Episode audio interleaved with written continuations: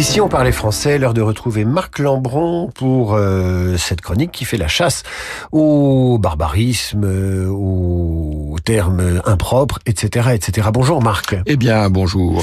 Vous allez opérer une chronique ou faire autre chose? Je vais plutôt vous exploiter.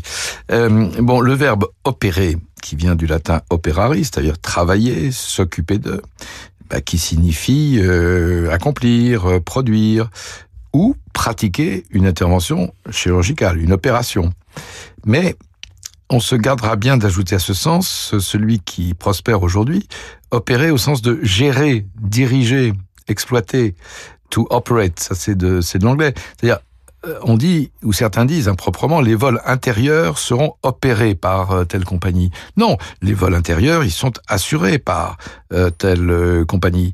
Donc, bannissez le to operate et gardez le opérer pour accomplir ou terme médical pour une, une intervention, une opération. Qu'est-ce qu'il y en a des termes anglais qui deviennent euh, faussement français? Euh, Il y a adressé, il y a opéré, il y en a toute une ribambelle.